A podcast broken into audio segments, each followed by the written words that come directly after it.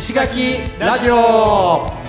この番組は石垣島のパイン農家ラッキーこと荒木俊之と毎日アースクリーンをしている合同会社縄文企画の田中秀則が石垣島の魅力あふれる人物をインタビュー形式で深掘りしていく番組です、はい石垣ラジオです。石ラジです。こんばんこんはばんは。おはようございまはーい。えでオープニングテーマは、す吉野さんのうん、じゃなくて今日の。あお ごめんなさいなんか今日のテーマは、はい。えっとラッキーさんの、はい。えーもう一つのポッドキャスト番組っはい。ていうのがあって、はいはいはい。僕存在は知ってたんですけど、はいはい。実は、うん。あの相方ながら聞いたことなかったんですよ、はいはいはい。ひどい話で ひどい話ですよね本当に。ごめんなさい、はいはい。本当に。にあれいつからやられてたんでしたっけ？覚えてないけど、はいあーいつだったかな？忘れたな。でもとにかく喋るのが上手くなりたいっていうのと、はいはいはい。な日々考えるテーマはい。について語る場を作ろう。いやもう本当に脱帽というかなんで今まで聞かなかったんだろうなっていうか実はその樋口さん、うん。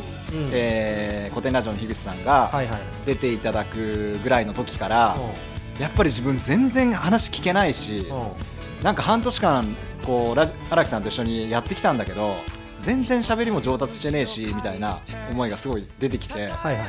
でやっぱり荒木さんはどんどん上達してるなっていうのもああってですね、えーちょっと聞いてみようと 思って「えー春沢のつぶやき」っていうポッドキャスト名なんですけど、えー、と新しいの聞かずにちょっと最初から全部聞いてやろうと思って最初から、えー、と1話大体10分なんですよね。そうね。大体で10分ぐらいそうそう。で、えっと、毎朝、えっと、車で、えーゴミ拾いに行くと途中とかに聞くようになったらもうなんかね、はあのーきやめられなくなっちゃって。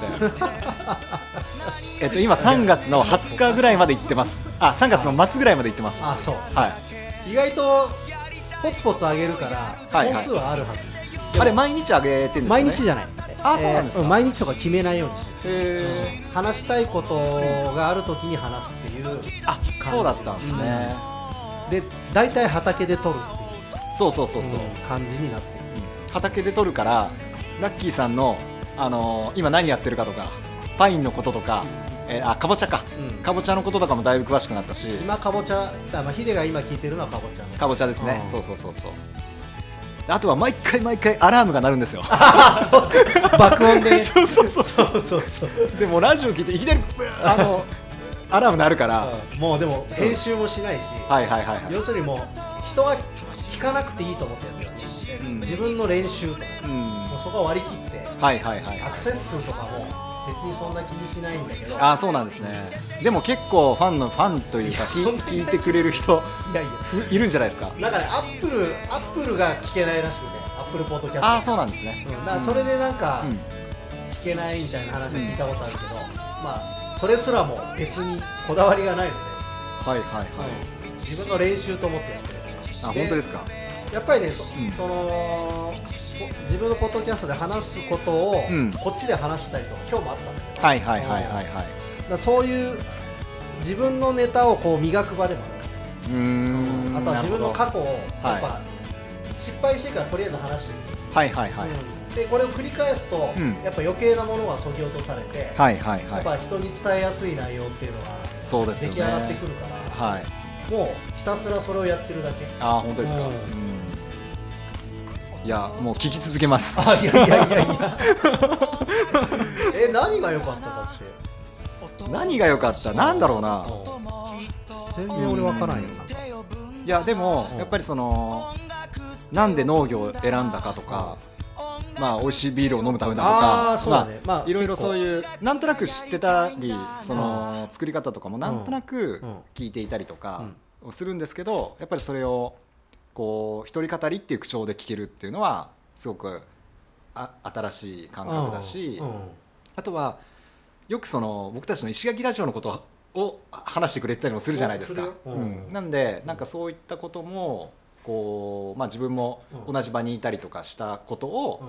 荒木さんはどういうふうに感じたのかとかっていうのが、えー聞けたりするんで、なんかそういうのもすごい面白いなと思って聞かせてもらってます。自分の気持ちの整理もできるし、うん、なんかだから結局今ヒデが言っていることをやりたくてポッドキャストやってるわけよ。その、うん。自分を知ってもらうというか、はいはいはい。うんそういう意味でもお興味持ってくれた人が聞いてくれて、はい、人となりをなんとなく分かってくれる、うん、うん。っていううツールでもあるんで、はい、うん、まあそうやって聞いてもらえてるならじゃあよかったなと思うし。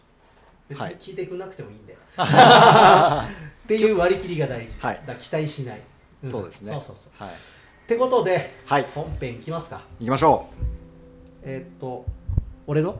入ってる。うん。う。うん、あごめんごめん。えーっとえーっとじゃあ本編いきますよ。はい、えーっと今日はえーうつ病。ううつ？会。うつ病を語る会。雑い。ということで。今の声は？あって第2回ねうつ病を語る会ということで第2回ですね。第結構二回なんです飽きましたね。いたっすいたはいはいはい。で今の声は今の声は？えーっとひろちゃんでしょ？ひろちゃんですね。えーっと下地？数少ないファンが根強いファンがコアなファンえー、下地博之さんであどうも ようこそ。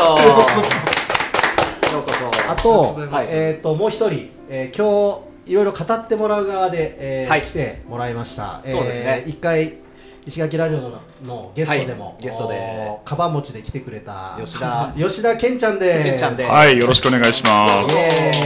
健ちゃん。ミスター引きこもりと呼んでくださ ミス今日はミスター引きこもりの過去を明かしていく回ということで、そうですね。よろしくお願いします。い。お願いしまあます。、簡単に説明すると,、えーと下地さんも、えーうつ病の経験者。まあなんでねとりあえず昔ねうん、ままだ聞いたことない人がいるかもしれないで。はい。僕は、えー、とうつ病の親を持ったああ、そうです経験ね。がある、うん。はい。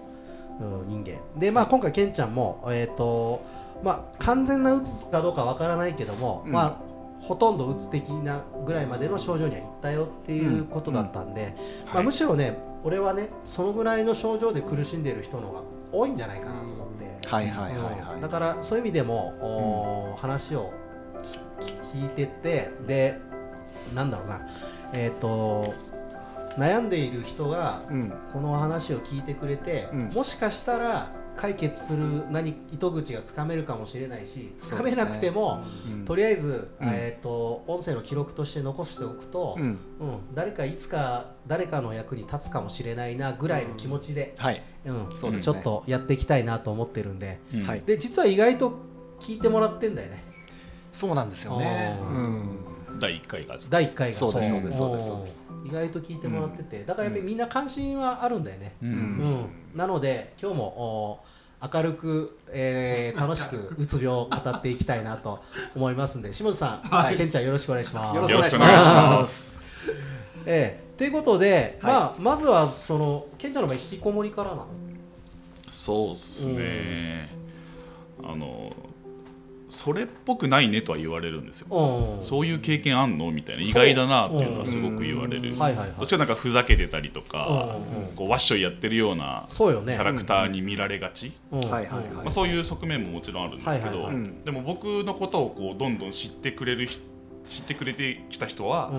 意外に繊細だねとか。ああ そっかそっか。う。んへそういうふうなことを、もそういう自分も確かにいるなというか、うん。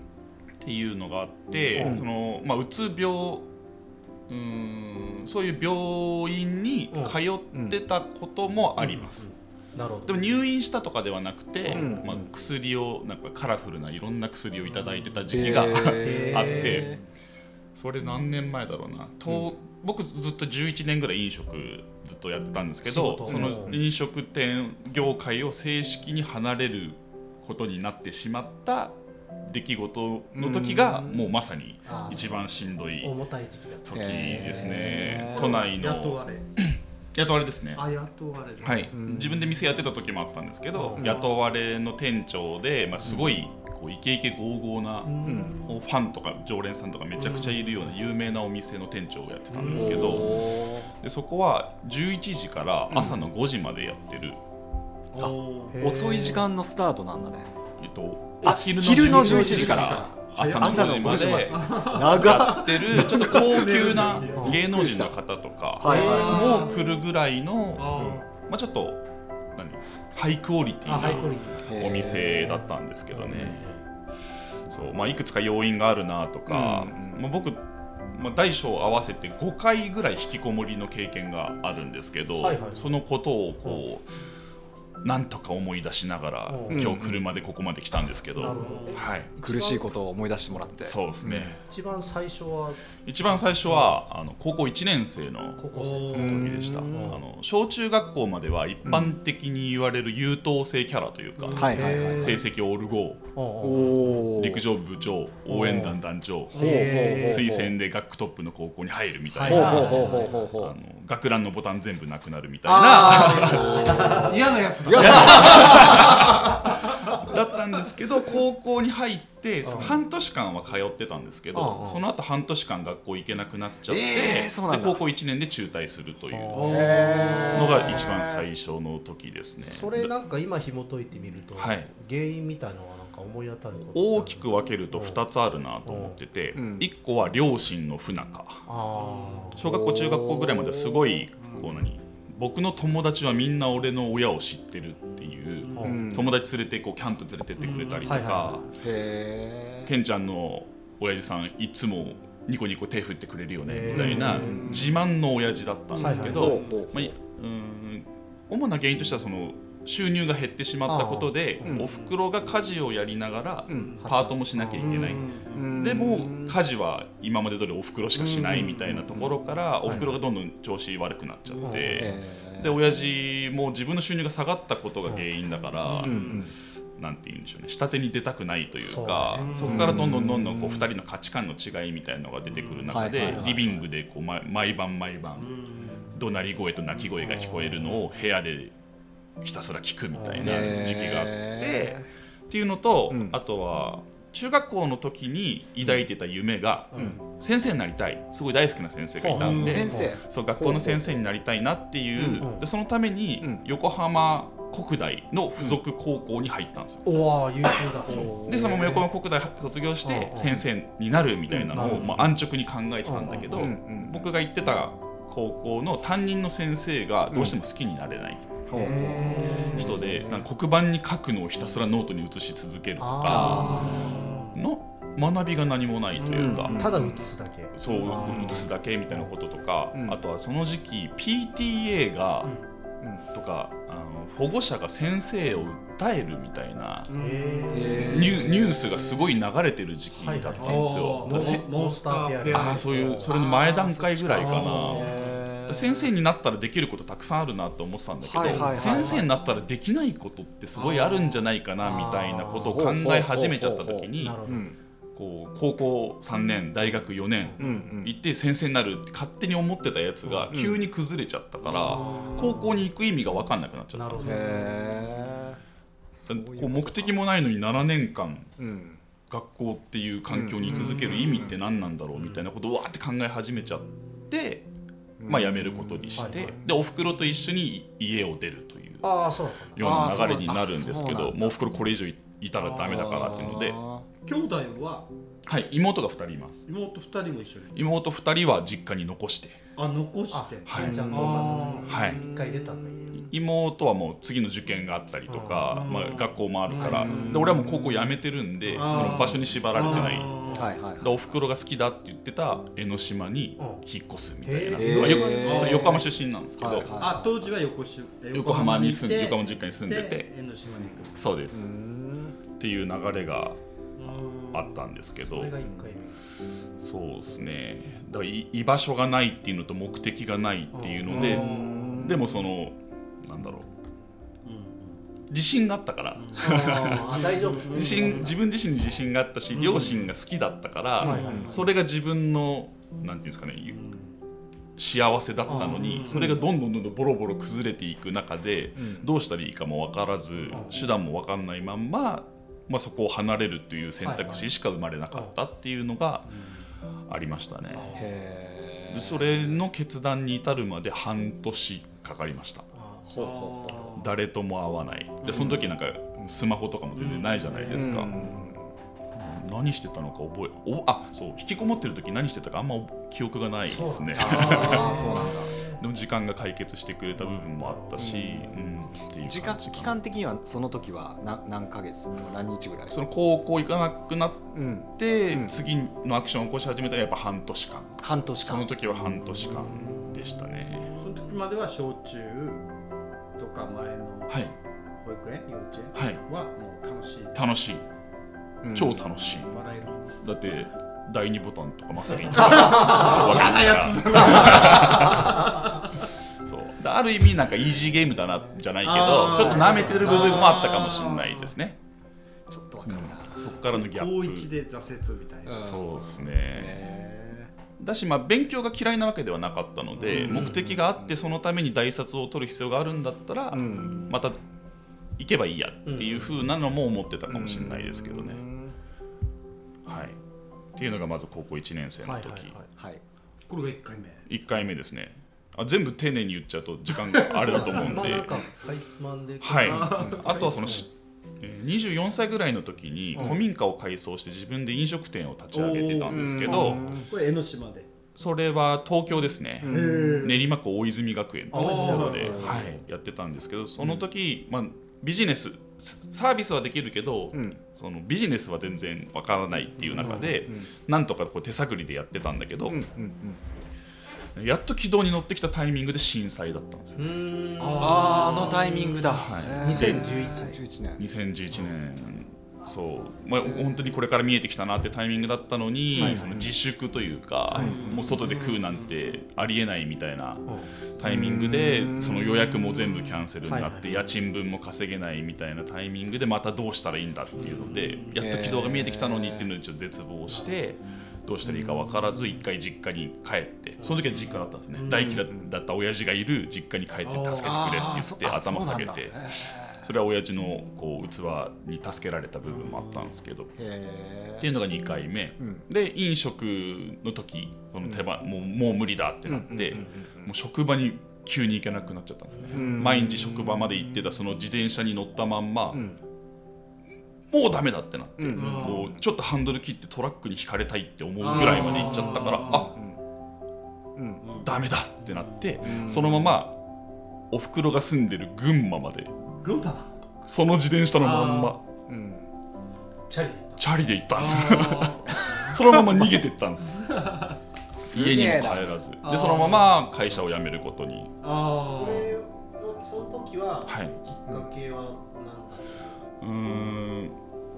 そうですね。まあもともとすごい有名な飲食店だったし、その前の店長さんがすごいこう、うん。人望が厚い人だったというか、うん。でキャラクターはどっちかというと僕とは真逆のような性格すごい優しくて何でもいいよみたいなうん。人からの引き継ぎで現場に入って、うんうん、僕なりにやれること全部やりたいみたいなところでやってて常連さん引き継いでとかもあったんですけど、あんまり自分のパフォーマンス発揮しきれなかったというか、うんその前の店長のことを好きな人たちだらけでそれと比較がちょっとあったりとか。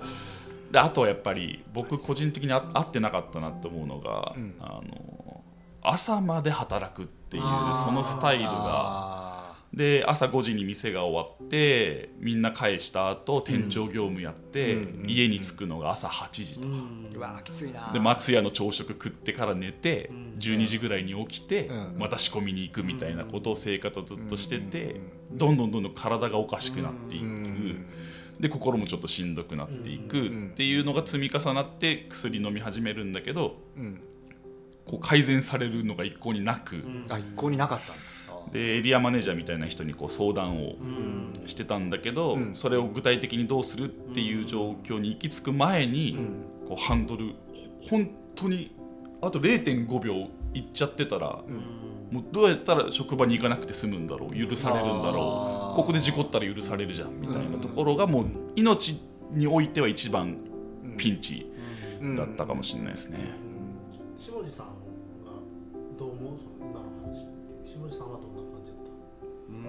だけどあの似てるっていうのところはやっぱりあの業務がたこうずっと繰り返されると、なんか個性じゃないんじゃないかみたいな。なんか自分じゃなくても代わりはいくらでもいるし、自分である必要がない。そうある必要がないし、うん。存在感も別にいらないんじゃないのあー。うん。すり替えはすぐできるし、はいはいはいで馬車馬のように働く。まあ自分の責任感から働いてるわけだけど、まあ、それは体が疲れてくるやっぱ急に来る来る時急に来るっていう衝動はありますねやっぱりこのほんのななちょっと触れる感じですねあ本当にパッっていう感じでうんでも自分自身では死ねないですよねうんこの一瞬のこの、さっき言った自転車でフラッと行ってバンってなったら、終わりっていうそういうのをこうイメージしちゃうと考えちゃうどうしたら許されるんだろう。っ誰にも迷惑かけずに、ていうそうですね、さらっと、うん。なんか。っていうのはあったかうな、ん。いやなんか俺も今日に備えてうん。こう LINE 漫画とかで結構あるんですよ。あうん。いやあの3月のライオンって知ってる？ああわかります。あのさあの3原作の人も将棋のね。そうそう。正気か。あそうかそうか。あの本のなんか原作なのかなわかんないけどあれの協力している岸さんも今うつ病らしくて、うん。やっぱ同じようになもうなんか電車とか乗ってったらいつ飛び込むかわからないとか、うん。えそんぐらいの感じにやっぱなるんだと思って。そのわからない、うんそうですね。も急に来てるわけじゃないんですよ多分、うん。あそうなんだ、うん。なんかが一応溜まってはいる。明らかにどんどん、うんうんそうなんでしょうね、うん。バランスを取るその真ん中の部分がどんどんすり減ってるのはうん。確実なのに、うん。そこに気づけないというか、あだから気持ち的にはあ急にあもうもう無理だってなったけど、うん。つつまり自分自身と向き合う時間が取れてないっていう回復よりも疲弊の方がこうペースが速いからそうなっちゃったんだろうなとは思うんですけど、うん。えっとなんかそうなる時になんかこうやっぱ考え方としてどういうやっぱ責任感みたいなのがすごい出ちゃうのかな？そうまあ人によると思うんですけど、僕は罪悪感罪悪感。罪悪感。前の店長はすごかったけど俺はできなくて申し訳ないとか。ああそれか。それだ。そう。でどっちかっていうとなんかサポートに回ってもらっちゃってるとか。うん。でその罪悪感は僕はすごい強い時期があったなっていう、まあ、あとは他人との比較ですよね、あとまあ自信のなさとか未来が見えないとか、うん。こう上向きになれる気がしないみたいなところ、あとまあ孤独感みたいなところもあったかなと思うんですけど、うん。下地さんはどんなもう責任感でやってたかいや責任感というよりあの心が傷つかない。体の感覚もゼロ。心もシャットアウトするからゼロなんですよ。だから誰かが死んだとしてもその場でうん。何の表情も変えないで、うん。あ死んでるなっていうなんていうの頭で考えられる範囲のこと。だから自分がいなくなったら大変そうだな、でうん。誰か代わりにならんといけんけどどうしようかみたいな。だだったらポンってあいつなんか病気かなんかわかんないけどうん。来れないらしいよってなるよりは、もうん。う死んだから次は入れんといけんなみたいああな。もう強制的に。そうそう世の中のこの仕組みがもう勝手に頭で理屈で計算するっていうかもうそんな感じですよねそのうん。そのやっぱなんだろう心の中にはやっぱさっき言ってた誰でもできそうな感じがするみたいなのがあるわけ。できそうっていうの代はわり代わりがいるみたいな、うん。あいると思いますね。だってそんなになんていうんですかそんなに大したことないっていうか、うん。例えば今のあの吉田さんの話だったら前の人が戻ればいいだけだし、うん。自分である必要がない。そうある必要もないから別に自分だけ頑張ってるっていうのもおかしいけどこうん。こまでモテない自分もうんここにいる意味もないしだったら頑張れて回せてる人をその場に配置した方がもう理屈としては合ってるんじゃないの？みたいな。でそこに自分で学びもないし、もう気持ち的にはもう行きたくないしかないから、行っても何何にも感じないし、うん。なんか仕事に対する熱量も出てこないし、うんうん。ケンちゃんの場合はそその、はい。群馬に行くまではい。にやっぱそういう感じだったんですよ、熱熱量がなくなってきたりとか、行きたくないっていう。うーん。でもここってっていけなかったら、もう二度といけないだろうなっていうのを、ずっとその抱いてもいたし、同時にやっと解放されたっていう気持ちも確かにありましたあね。群馬行った時に、そう群馬行く過程の中でもうあの生活はしなくていいんだって思ったらめちゃくちゃ救いもあったけすごいどパワーだよね。だって、えだってえどこだ。え東京から？東京からですね。本当は自分が辞めますって言えばいいんだよねい？やそれはできなかった。そうそうそれができなくて誰かに引導を渡してほしいんですよ、責任感を感じすぎて一番無責任なことをするっていうのは確かにあったですね。そうだから。づけっていうサインかもしれないですよね、なんかうん。ここまでやったのに誰も理解してくれないし、うん。なんかでも理解できるわけないけど。さっきも実家に帰れたし、はい。今回もお母さんのいる群馬に行けたっていうのはすごい大きいのかな、うん。行く先があったっていう。そうですね。でもそのまあ実家も出てるし。群馬ってチャリでどれぐらいかかるのかな？朝。朝。夜。水にこいで。いや休憩しながらだったのかな。畑でちょっとね仮眠取ってとか。へー。す うん。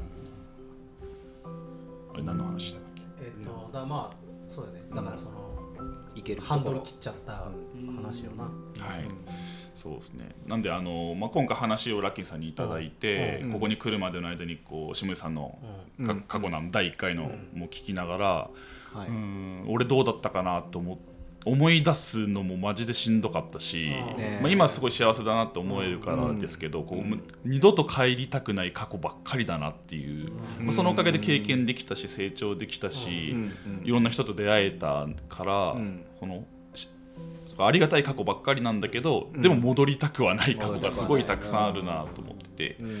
で結局俺今回、まあ、呼んでもらって何が伝えられるかなと思った時に言えるのは2つあるなと思って、はい。まあ、今本当に今聞いてる人でしんどい人がいるんだったら、もう逃げていい。逃げていい。逃げていい これはまず本当に言いたいなって思ってて。でもう一つの救いが、うん。あのうつは心の病気じゃない、ほ心の病気じゃない。体の病気だっていうのを俺は救いにしたいですね、まあ、前回もあのはケンちゃんがゲストで来た時はい。そうだね。妻のさやかが来た時に話しましたけど、うんうんうんまあ、今日もうん。なんならさやかに来てもらってそのことについて話してもらおうかなと思ったぐらいだったんだけど、うん。改めて聞いたんですけど、うん。心ってうんその確かめようがないじゃないですか、まあそうだ、うんうんいくらでも良くなるしいくらでも悪くなるし、でもそれは他人には確認できない、うんうんこう目に見えないもの、はい。だからそれをどう改善しようとかやろうと思っても、なんかたかが知れてるというか、うん。結局は心次第だし、そういう不安定なものに対してアプローチするのってすごい難しいと思うんですよ。変数が多すぎてさそうなんですよ。正解にたどり着く可能性がもう限りなく低いよね、はい。それはでも今その妻はその内臓生態というのを活動してて、お腹を触って腸が硬いかどうかは自分でも分かるし相手でも分かる。でもその結局うつ病って何なんだろうっていうのをさやかは今自然療法とかいろいろ勉強してますけど、うん。結局脳みそに血液が行ききってないから起こることであると。まあそういう過程をしてでそそういう施術をしてそうです実際そうです。うんその人によっては効果が出てきてるはい。うん。本当にこう肉体的にずっと杖ついて10年以上過ごしてた人が急に杖なしで歩けるようになったとか、その人間関係が良くなったとかいろんな話をその施術を通じてこうお客さんの満足とかすごい集まってきてるみたいなんですけど、うん俺これってめちゃくちゃ救いじゃないかなと思って、うんそうよね。だからもう一つ、はい。チャレンジするひね価値のあるうんそそこのスキルというか、そうそういうものがうん。存在してるわけよね、うん。だからやってみて無理だったらまた次考えればいいけど、まずそういうもうできるアプローチがあるんだったらそれをやってみればいい、腸内環境を整えるってっていうのとあとは誰でもできることは咀嚼すること、咀嚼。噛む。噛む。噛む。よく噛むってこと。噛み続けてちゃんと唾液を絡ませて消化酵素を混ぜた状態で胃と腸に流していくと腸が腸がそのセロトニンの前回の話もあったし腸が血液を作ってるんですよ。健全な血液を腸が作れてないから精神的に不安定になるっていうその事実ってうんうんもうゴール見えるじゃんって俺思うんですよね,、ね心とか人間関係とか精神状態とかっていうものって誰にもどうしようもできないこともあり得るけど、確かに確かに。なんかその、俺も最近聞いたまた音声コンテンツでうん。言ってたのが、えー実は脳で考えているようで、うん。あのお腹で判断しているようなことが多いんじゃないか。な、うん。というのは、うん。日本語で、えー腑に落ちるとか腑に落ちる。腹が立つとか、うん。はい。その腹にまつわるその感情の表現とかうん。結構あるじゃない、うん。うんそれってやっぱ昔の人はやっぱうん。腹でももの考えてんじゃないかっていう感覚を持ってたかもしうれない、ん、知ってたんでしょうね。面白いな腸は第二の脳であるっていう。う、ん。心臓っていろいろあるよね。なんか千島学説だったかな、なんかこの腸でそれこそ今ケンちゃん言ったけど、血液は脊髄じゃなくて腸で作られるみたいなね、うん。まあ本当分かってないことが本当いっぱいあって、うん。でもそうやって実際さやかちゃんがえーとさやかちゃんっていうのは、えー、と今日来てるケンちゃんの奥さんなんはいですけども、僕の妻です。うんサーヤ先生ですね。さや先生。はい。内臓生態師施術して、うん。えー効果がまあ出てる人も確実にいるわけで、うんうんやっぱその事実は一つやっぱ救いになるような気がするかな、そうですね体からのアプローチで、うん。その心の病が治るっていうのは、うん。うん本当今まで本当ない発想、ううん。んすごいあ前回の時も思ったけど、はい。だ本当こういうのをねみんなに伝えたいよね、それが自分を大事にすることにつながっていくんだっていうところって誰でもできることよく噛んで飲み込めばいいんですから 誰でもできることがあるよっていううのをん。伝えたいなと思って、うん。はい、まあ、今流行ってるね、はい。あのなんだっけファスティング？ファスティング？うん。とかも、うん。やっぱりこ体うん。を中心に考えて心を整えていくみたいな感覚でしょ、やっぱこういうのが割と今広がりつつあって、少しはそういう改善にもつながるのかなそうですね。衣食住を大事にするっていうことなんだと思うんですけど、うん。まさしくでもねケンちゃんが体現してるはい。生き方もねそそうです下地さんもまさにそうですよね、自分の家を自分で作るとか、うん。食べ物を作るとかって、うん。せそのさっきの生活とか衣食住っていう。うん。ちょっとこれ話変わるんだけど、はい。こう俺はうつ病じゃない側うん。で、うん。しね、あの身内がうつ病になった側なんだけど、うんそういう立場の人間として聞きたいのは例えばどういう態度をうちらは取るべきなのかなっていうのはうん。すごい悩むわけよ。うん。うん。例えばこう傷ついた態度ってどういう態度なんだろうとかどういう言葉が傷ついたのかとかなんかそういうのもしあればちょっと聞いてみたいなって今日思ったんだけど。なるほどですね俺一個いいですか？うんあいいよ、この前かぼちゃの収穫荒木さんの手伝い。それ。この人絶対うつならんなって思いました。う んなんで？答えがあった。答えは。うん。もうままずん。豊作だからうん。収穫量が多い、うんうん。そしたらもう本人は新規収納独立でうん。ウハウハな顔なんですよ、うん。で炎天下で素人の助っ人たちがいっぱい来てるんですよ、はいはいはい。箸しか持ったことがないような女の子とかはいかんないけど、うんうんうん。そういう人たちとかを見ながら、なんか結構農業は厳しいだろみたいな。この農業の厳しさ分かるかみたいな。お前は誰だみたいな。俺は農業があのなんて後継者不足とか、うん。その農業 3K きついとか汚いとかうん。臭いとか、うん。そんなん言われてるのに、うん。こいつがいるからもう農業のイメージが崩れるとなるほど。だってあのあのあの暑い中で5トンのかぼちゃを収穫したんですよ。はいはいはいで俺みんなが投げるから、うん。軽トラの上でかぼちゃを受け取るんですけど、はいはい。かぼちゃ1個意外と重くて硬いか重いら重い重い。左手首うん捻挫したんですよ、みんながボーって投げるからおいおいおいみたいな。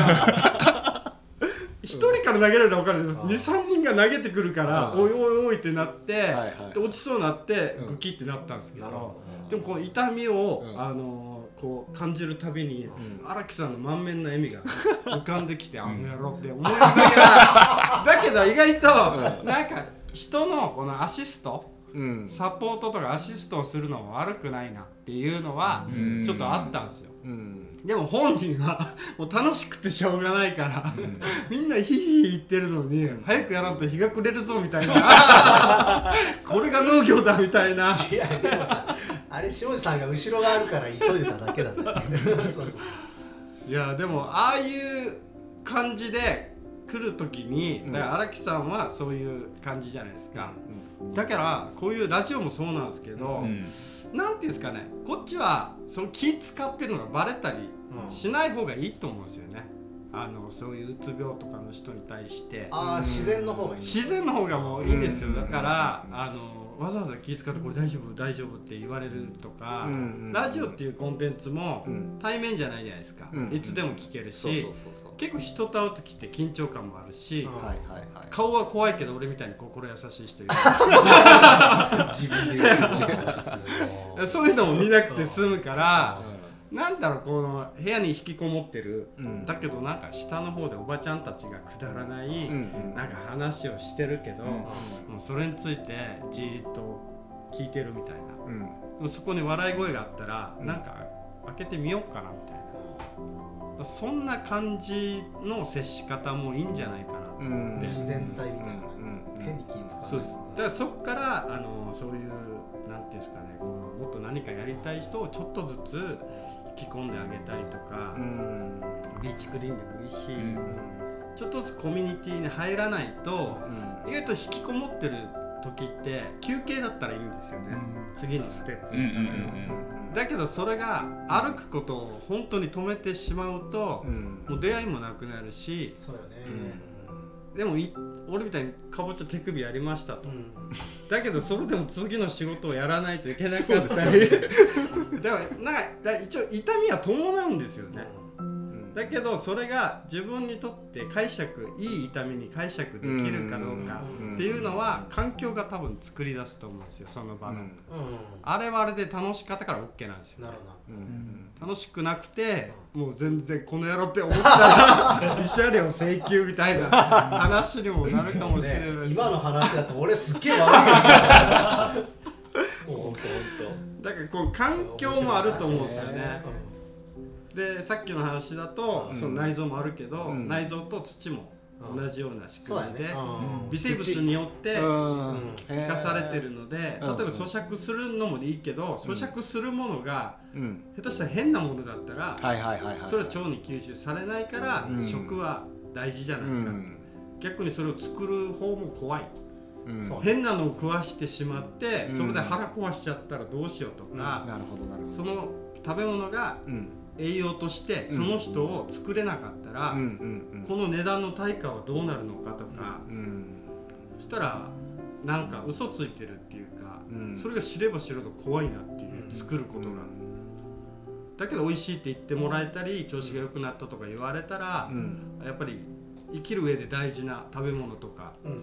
一番大事ですもんね。住まいっていう環境だったりとまあか、お金じゃない価値だよね、うん。そういう言葉はね、なんかこの俺もこの吉田夫妻のラジオ聞いてはい。ふんどし履いてるけど、うん。流行りで履いてる2人なのかなっていう高さも履いてて。うん。だけど実際はこの体に及ぼす影響はちゃんとしてるっていう、そうですね。うん。しかも日本古来のものっていうのはやっぱり建築でもやっぱりあの昔の大工が作っ培ってきたあのうん。差し金だったりとか木を読む技術とかうん。いいところがなんで今なくなったっていうこの昔いいことをうん。忘れてなんか新さもかも新しく発見したかのようにやってるけどうん。みんなうん。本当は昔からやってたんだよねっていう。それが地域ぐるみだったりするからでそういう自然環境とか人同士のコミュニケーションの環境とかそういう場の崩れ方がうん。結局うつ病とかそううつ病とか。うん。個性がなくなるような世の中だったんじゃないかな。なんか個性の話で言うとこれ、うん。読書感想会につながっちゃう話がちょっとずれてしまって、ねただね。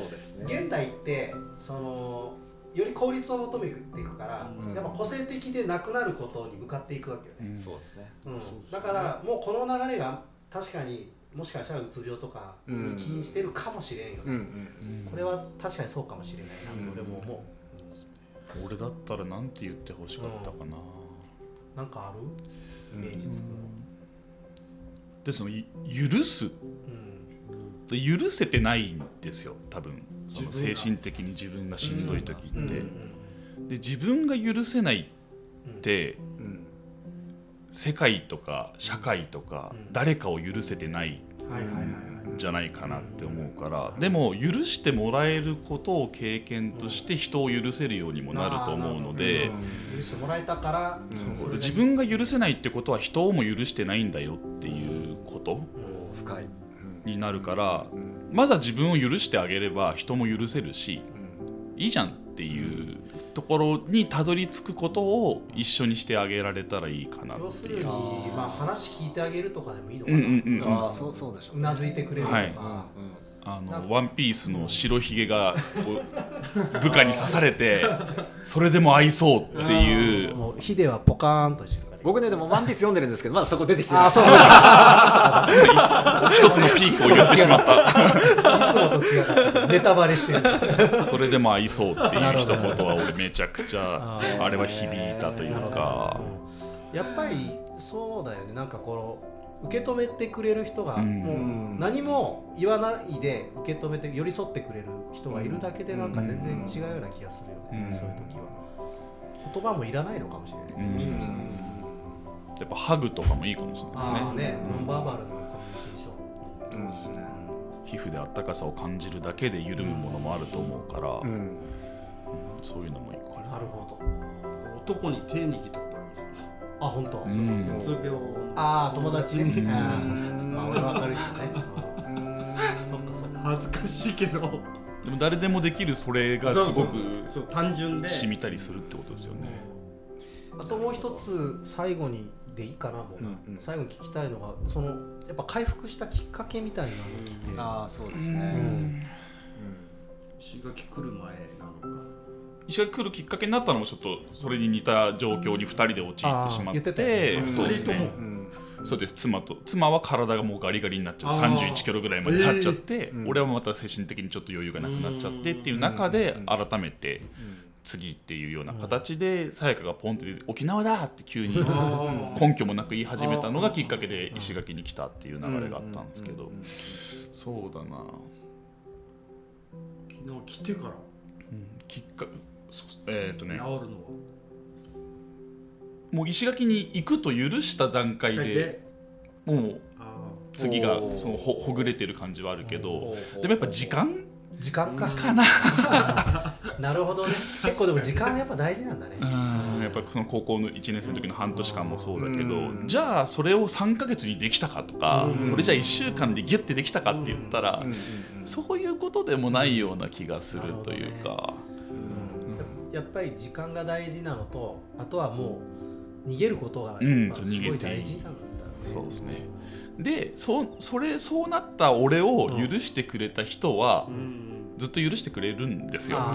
でも許してくれない人が周りにいっぱいいたらうん。簡単にまたその状況に陥りかねない。そういう人たちから逃げればいい、うんそうですそうですそうです。関係性とか環境自体をもう変えてしまう。っていうことも一個の救いになるんじゃないかなっていう。結構具体的なスキルの話だね、はい。うん。いと思ね本当に本う当に。なんかいい提示ができたかな、うん俺ずっと時計とかずっと眺めてる時期ありましたね 秒針がひたすらぐるぐる回ってんのをぼーっと見るみたいな。時間がちゃんと今苦しい今が過去になってて向こうから未来がやってきてるっていうのをこの時計の秒針でひたすらそれを信じるみたいな。でもやっぱ絶望はしないでねそうやって考えると。やっぱ良くなりたいとは思ってそう共存してる感じですねうん。絶望と希望が。うんいやいやいや。えっ、とまだなんかケンちゃん話しておくこと。これはっていうのなんかあったらうーん。ああとでもさやか言ってましたけど、うん。あの日の光はとても大事だと、あ太陽。太陽太陽に当たる、うん。うん。何もできなくてもうん。太陽にちょっとでもいいから当たるっていうこと。おひおおテントさんなるほどはすごい偉大だっていうのは言ってて。やっぱり夜の仕事は結構来るよね。いやしんどかったですね俺も一時飲食店やってた時期あるけどやっぱもう夜の仕事はもうやりたくないなうん。正直言ってきつい。眠りにくくないですか？もう全然寝れなかったですね。寝てるつもりでもなんか。眠れないのはやっぱ大きいもうんん。ねん。あれはそっかそうですそっかうん。こんな感じかな。そうですね。取れ高十分です。はい。いいいい話聞きました本当うんうんそしたら、えーとまあ、今回第2回の第二回。うつ病を語る会は、うん。うん。えーこんな感じで、えー終わりたいと思います、うん。はい。えー下地さん、けんちゃん、えー、と 来てくれてありがとう。ありがとうはいございます。ありがとうございました。下地さんまたゲストでよろしくお願いします。はいじゃあ本日のゲストは、はい。えー吉田健吾君と、えーはい。下地博之さんでしひろゆきさんでした。た。ありがとうございました、ありがとうございました。またお邪魔します。はーい